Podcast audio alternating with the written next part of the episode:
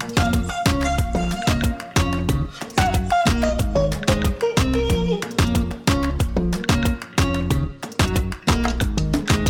Et si on ouvrait la fenêtre en grand? Bienvenue, merci d'être à l'écoute. Vous avez rendez-vous avec votre podcast Ouvrons la fenêtre. Je suis Sophie Noailles, journaliste, et je souhaite continuer à donner la parole dans un monde où tout se vaut pour y voir un peu plus clair et puis comprendre. Je vous invite donc au fil de mes émissions à ouvrir ensemble nos fenêtres grâce à des tranches de vie qui font sens, des livres et leurs auteurs, des personnalités qui nous emmènent par les chemins de traverse pour nous aider à élargir nos horizons et nous notre réflexion. Allez, ouvrons la fenêtre, le podcast aéré est fait pour vous, c'est parti.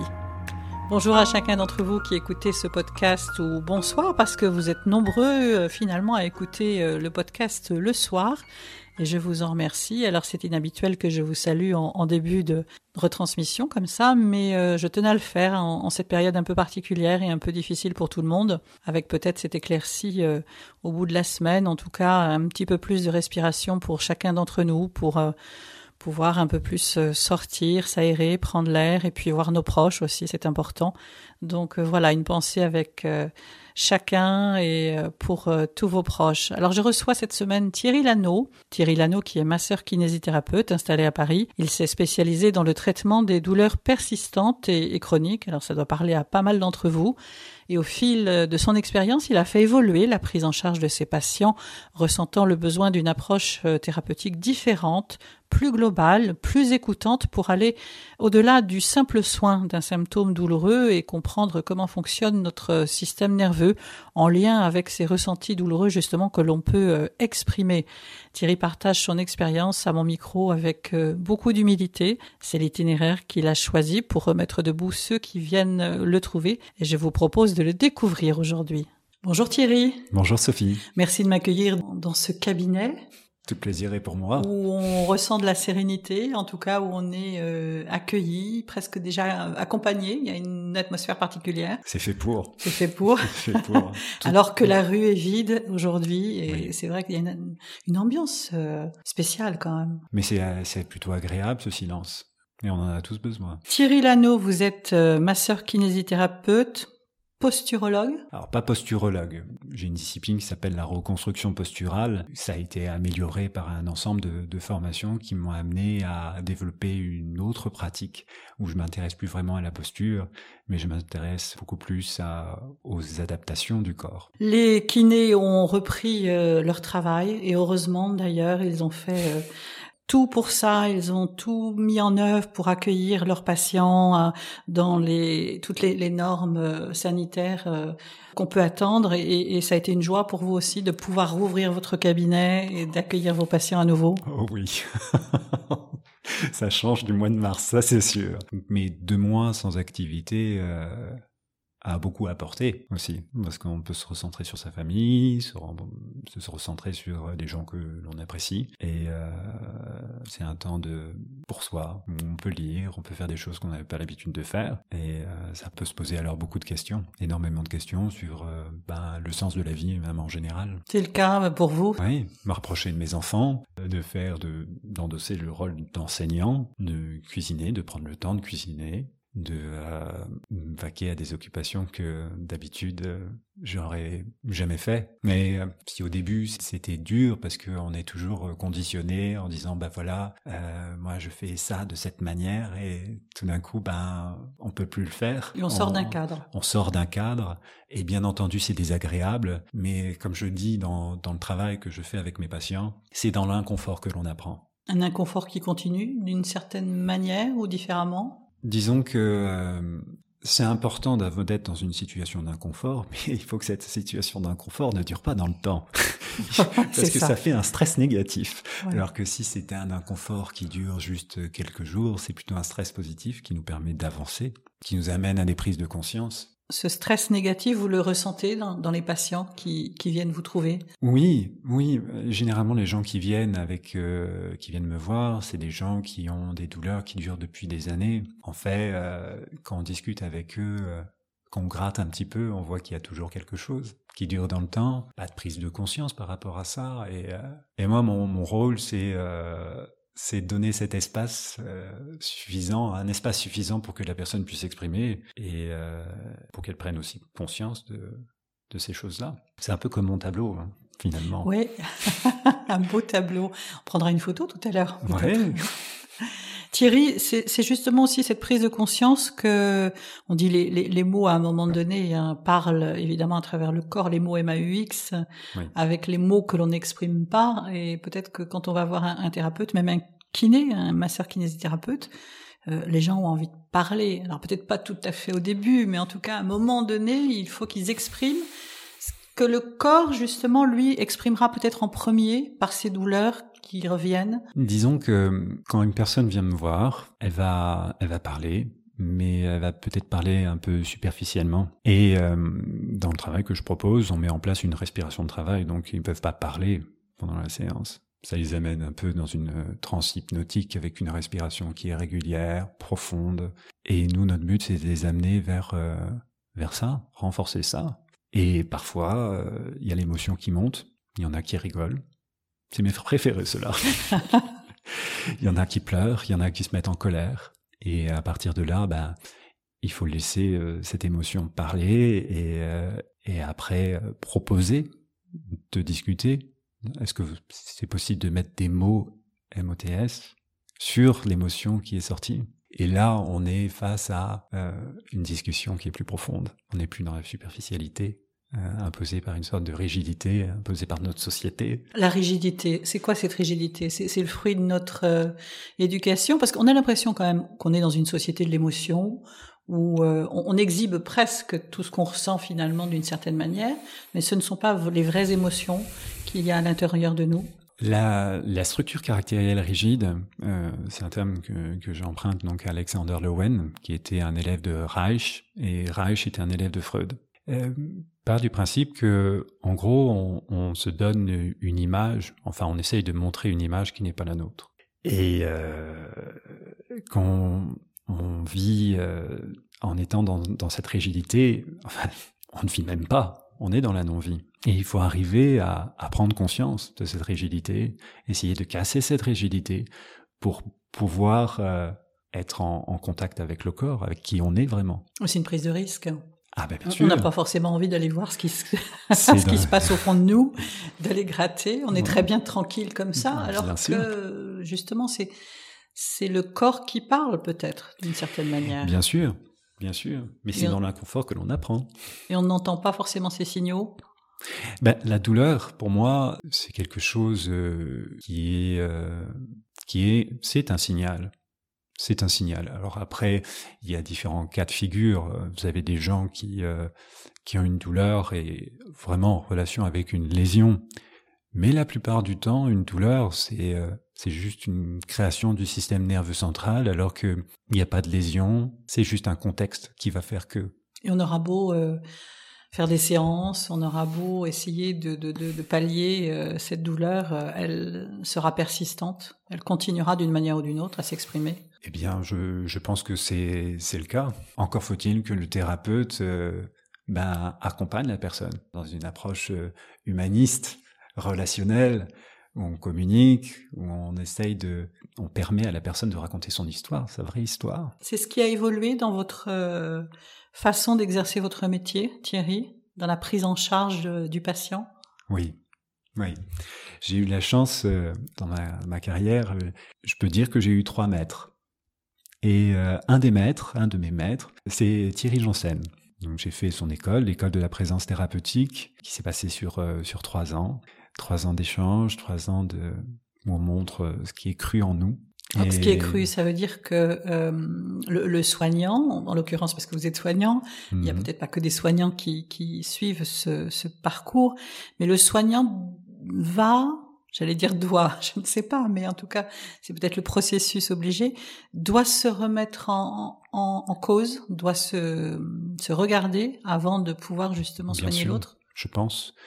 Je pense que tout, tout thérapeute au début euh, est thérapeute pour... Euh, on, on, veut soigner l'autre, hein, on, veut, on veut soigner l'autre, on est dans le faire tout de suite, alors que finalement on se rend compte que euh, c'est pas nous qui guérissons, c'est le patient qui guérit. Nous, on est juste un guide.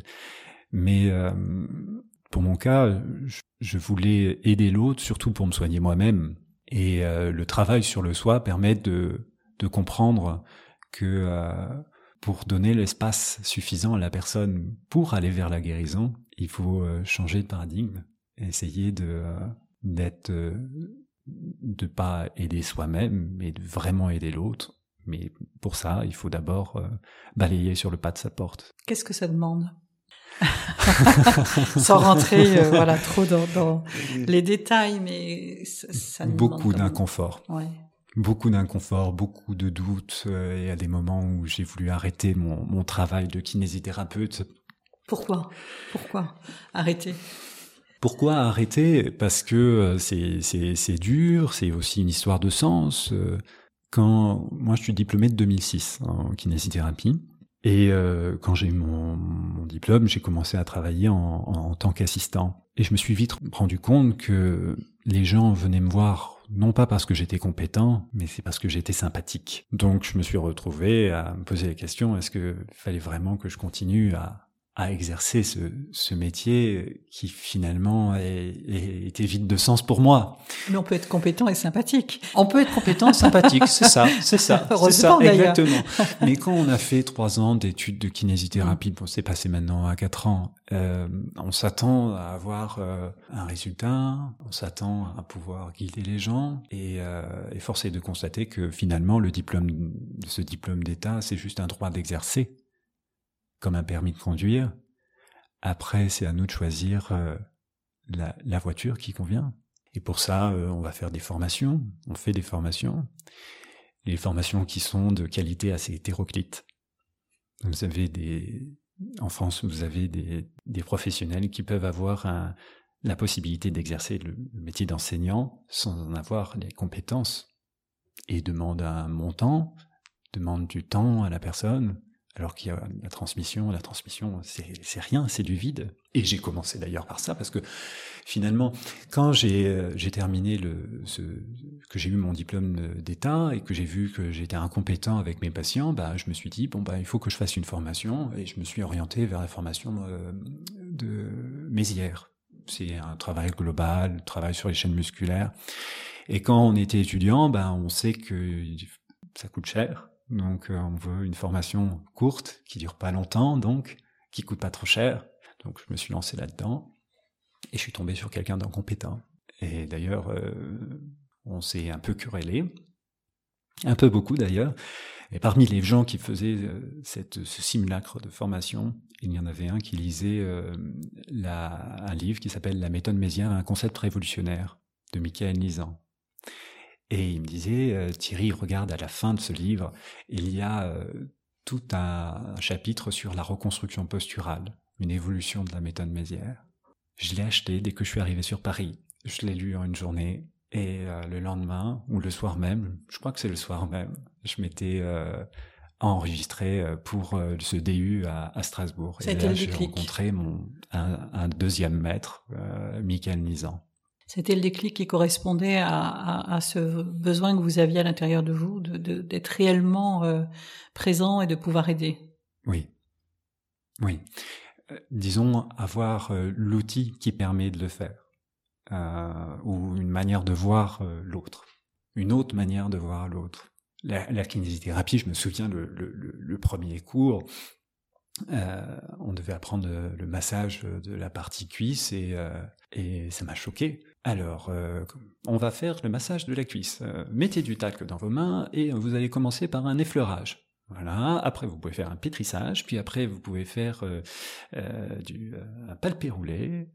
Et après, on passe à un autre segment. Mm-hmm. la vision mécanique et, et, organique. Exactement. Alors que ma mère, ma mère m'a toujours dit avoir la pensée au bout des doigts. Et moi, je voulais ça. Je suis plus proche de l'ostéopathie finalement que, euh, que de la kinésithérapie. Quoique maintenant, l'ostéopathie, ce qu'on nous enseigne euh, dans, dans les écoles, euh, c'est différent d'il y a 30 ans. Parce qu'il y a cette recherche de reconnaissance et donc le côté intuitif, le côté sensorielle n'existe plus. Et j'ai essayé d'ailleurs de me former en ostéopathie. Ça a tenu huit mois. Ça a tenu huit mois, ouais. Euh, mais j'ai arrêté assez rapidement parce que je sentais que c'était pas ma place et que euh, et que je, voyais plein de choses qui n'allaient pas. Au fond, c'est ça. C'est euh, peut-être cette conscience qui dit à un moment donné, j'ai la responsabilité de ceux qui viennent me voir entre mes mains, entre ma pensée aussi, entre cette humanité que je peux transmettre et qu'est-ce que je peux leur donner, qu'est-ce que je peux leur apporter. C'est même pas une histoire de donner, c'est une histoire de qu'est-ce que je vais pouvoir poser comme question au corps pour qu'il puisse se réveiller. Ce corps, on l'oublie parfois euh, de la même façon euh, qu'on est, on a l'impression d'être dans une société des émotions, on a l'impression aussi d'être dans une société où euh, le bien-être du corps a toute sa place, et pourtant ce corps, on l'oublie la plupart du temps. Il est, il est relégué au, au second plan. Oui. Je pense que la société dans laquelle on vit nous donne un, une sorte de canon esthétique où euh, euh, il faut euh, se muscler, se renforcer, se gainer parce qu'on est faible. Et ça, on a vu ça exploser en plus pendant le confinement. Hein, Exactement. où les gens suivaient des cours de gym en, vidéo, etc. Bien sûr. Pour pas perdre justement ce tonus musculaire. Bien sûr. Et on est un peu à côté de la plaque dans tout ça? Disons que ça dépend comment on le fait, pourquoi on le fait. C'est toujours le pourquoi. Moi, quand mes patients viennent me voir et qui je, je, leur dis, il est important de, de bouger son corps, de, de l'éprouver, mais euh, juste pour euh, quelque chose d'esthétique, est-ce que ça vaut le coup de souffrir de C'était un, un de mes patients qui me disait, qui fait du, du, du culturisme, il me disait que euh, en fait, il comprenait pourquoi il aimait tant ça, parce que c'était en, en, en, travaillant euh, très fort au cours d'une séance qu'à la fin, il était obligé de se relâcher, de se détendre. C'était la seule manière qu'il avait pour se détendre. D'aller jusqu'au bout presque Bien de, sûr. De, de, sa capacité à éprouver son corps. Exactement. Ouais. C'est dans la contraction que euh, on peut avoir du relâchement. Ça amène, à la... enfin, ces histoires de contraction, ça amène à de la rigidité. C'est surtout de la rigidité. On en revient à la rigidité. On revient toujours à ça. Exactement. Exactement. Et pourtant, le, on a cette obligation. Alors non, c'est pas forcément le mot qui convient. Cette nécessité d'être dans le mouvement. Bien de, sûr. de garder le mouvement. Bien sûr, bien sûr. Mais on a aussi cette nécessité de prendre soin de soi et de, de pouvoir aussi ne rien faire sans culpabiliser. Il y a une étude, euh, Sophie, que je trouve très intéressante. C'était sur des sur des souris. Euh, les scientifiques, ils ont pris euh, trois trois cages de souris. La, cage des souris témoins, bon ça, on s'en fiche. Et euh, on va avoir, ils ont mis une cage A avec des souris où ils avaient mis une petite une petite roue pour qu'ils puissent faire du sport, qu'elles puissent faire du sport à disposition. Et dans la cage B, des souris où il n'y avait pas la possibilité de faire de sport. Et ils ont injecté un produit inflammatoire à, à, ces souris et ils ont euh, ils ont fait une, une, prise de sang pour savoir euh, la quantité de, de, molécules en relation avec le stress. Et ils ont mesuré donc euh, cette, quoi, le fameux cortisol, cette, euh, cette concentration. Et, euh, et, ils ont vu ils ont vu que les, les souris qui faisaient du sport avaient euh, pas du tout de de ces fameuses molécules du stress dans le sang. Et là où c'est formidable, c'est que euh, ils ont regardé aussi le, taux de récupération et ils ont remarqué que euh, la récupération était euh, meilleure quand on faisait du sport. Mais comme je vous disais, Sophie, c'est que cette roue, elle était à disposition. Et il y a des souris qui faisaient beaucoup de sport. Il y en a qui faisaient pas moyennement de sport et il y en a qui faisaient pas beaucoup de sport. Et euh, les scientifiques ont remarqué qu'il n'y avait pas de différence significative entre la quantité de sport que l'on faisait mmh. et euh, les résultats. Instructif. Exactement. Instructif. Alors, ça a été sur les souris, ça n'a pas été fait sur l'homme, mais euh, on peut imaginer un, quelque chose de similaire. Je pense qu'il faut trouver un équilibre entre activité sportive et euh, moment de détente. Mmh. Sans que cela devienne une contrainte. Sans que ça devienne une contrainte. Et sans aussi culpabiliser de rester tranquille dans son canapé et de mater Netflix, de lire un livre euh, en sachant que euh, il fallait faire une séance de sport. C'est important, c'est important de, de, déculpabiliser par rapport à ça. Qu'est-ce que ça crée dans le corps, euh, Thierry, cette rigidité?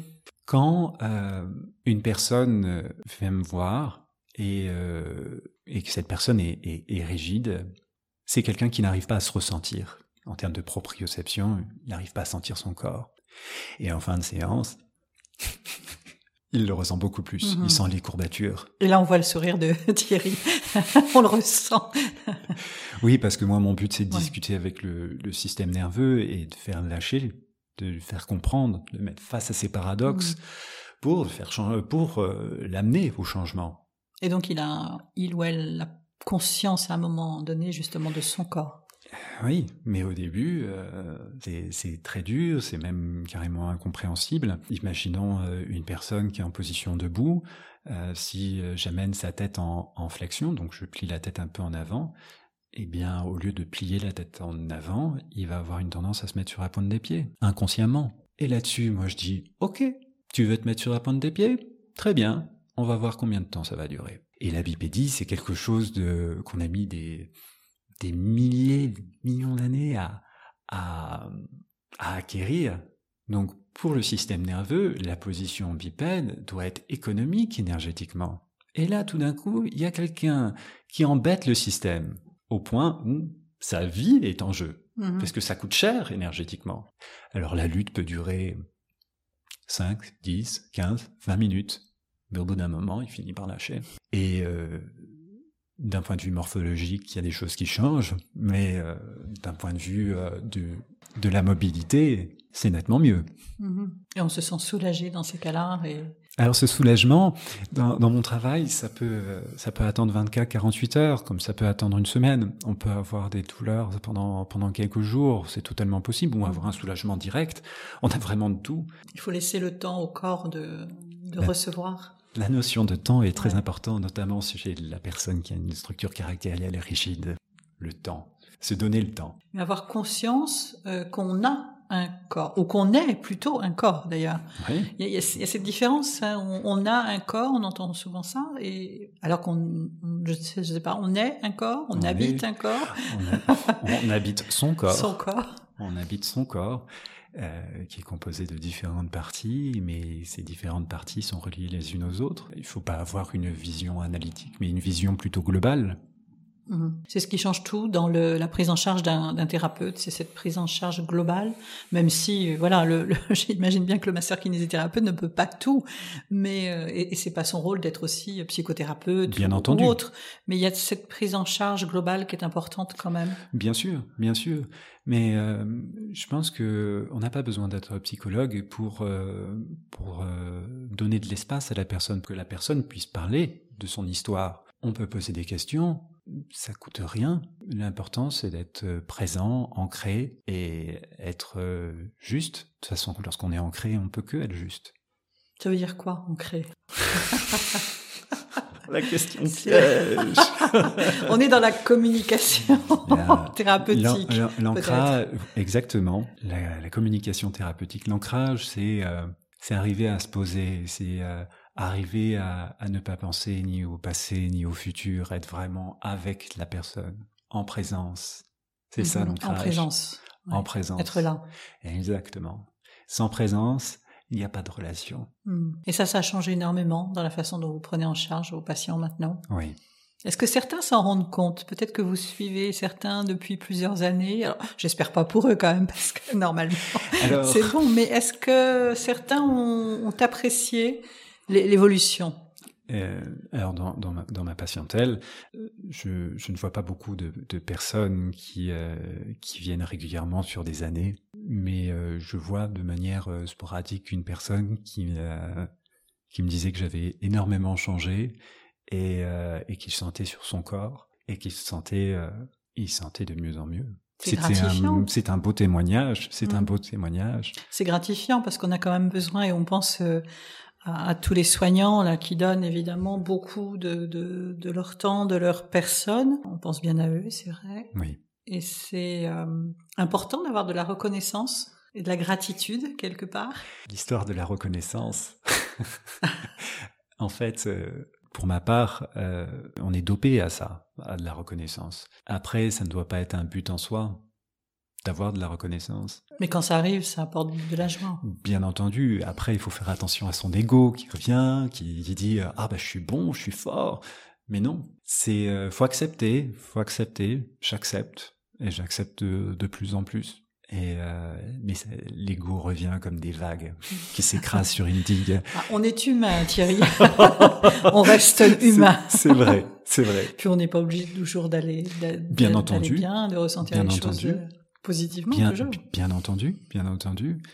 Pour ma part, il y a des moments où je me sens pas bien, des moments où je me sens bien, et et sans mal, il n'y a pas de bien, et sans bien, il n'y a pas de mal. Et, et c'est dans ces moments où on se sent pas bien qu'on apprend le plus. Comme je vous disais, on revient toujours à cette notion d'inconfort. Ouais.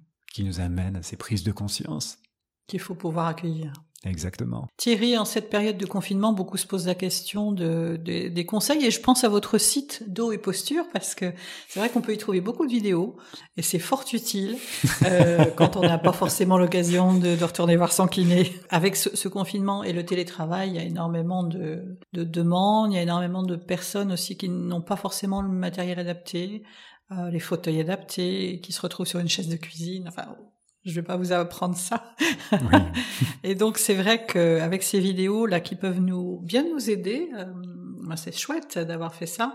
C'était aussi une volonté de pouvoir euh, aider autrement, virtuellement. Dans un premier temps, ce, le site internet que j'ai fait, euh, Doré Posture, c'était euh, pour euh, faciliter la, pour amener à une perspective positive dans un traitement, comprendre comment fonctionne une, le travail que l'on fait, la méthode, bien expliqué.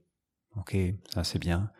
Euh, voir la personne bouger dans les vidéos, c'est super important parce que juste euh, un coup de fil ou un mail, on n'a pas beaucoup d'informations. Mm-hmm. Et que vous soyez vous-même, en fin de compte, en, dans, dans la, la, la, position du patient, finalement. On vous voit faire l'exercice. Bien sûr. Ce qui était intéressant et important. Hein. Bien sûr et euh, expliquer comment fonctionne la douleur et tout ça, c'est quelque chose de fondamental pour la personne qui est en recherche de, de sens par rapport à pourquoi, euh, pourquoi ils ont mal. Et euh, avec euh, dans, dans les séances que je fais ici, euh, je me suis dit voilà, il faut que je gagne du temps pour pouvoir parler avec la personne, pour pouvoir travailler comme je l'entends. Mais si à la fin de la séance, la personne me dit mais qu'est-ce que je peux faire comme exercice? On vous dit ah j'ai pas trop le temps parce que j'ai le patient d'après. Et là-dessus m'est venue euh, l'idée de, faire des vidéos où j'explique des, euh, mouvements, des mobilisations, des, choses qui sortent de l'ordinaire que l'on ne retrouve pas sur euh, YouTube. Ou, parce que sur YouTube il y a vraiment beaucoup de choses pas forcément bonne. Et, euh, et j'ai essayé de me mettre en effet à la place du patient qui pose des questions. Chaque, avant chaque vidéo, j'avais fait une mind map, une carte mentale pour euh, expliquer bien comme il faut. Mm-hmm. Donc c'est très simple et très pédagogique et en même temps euh, très utile.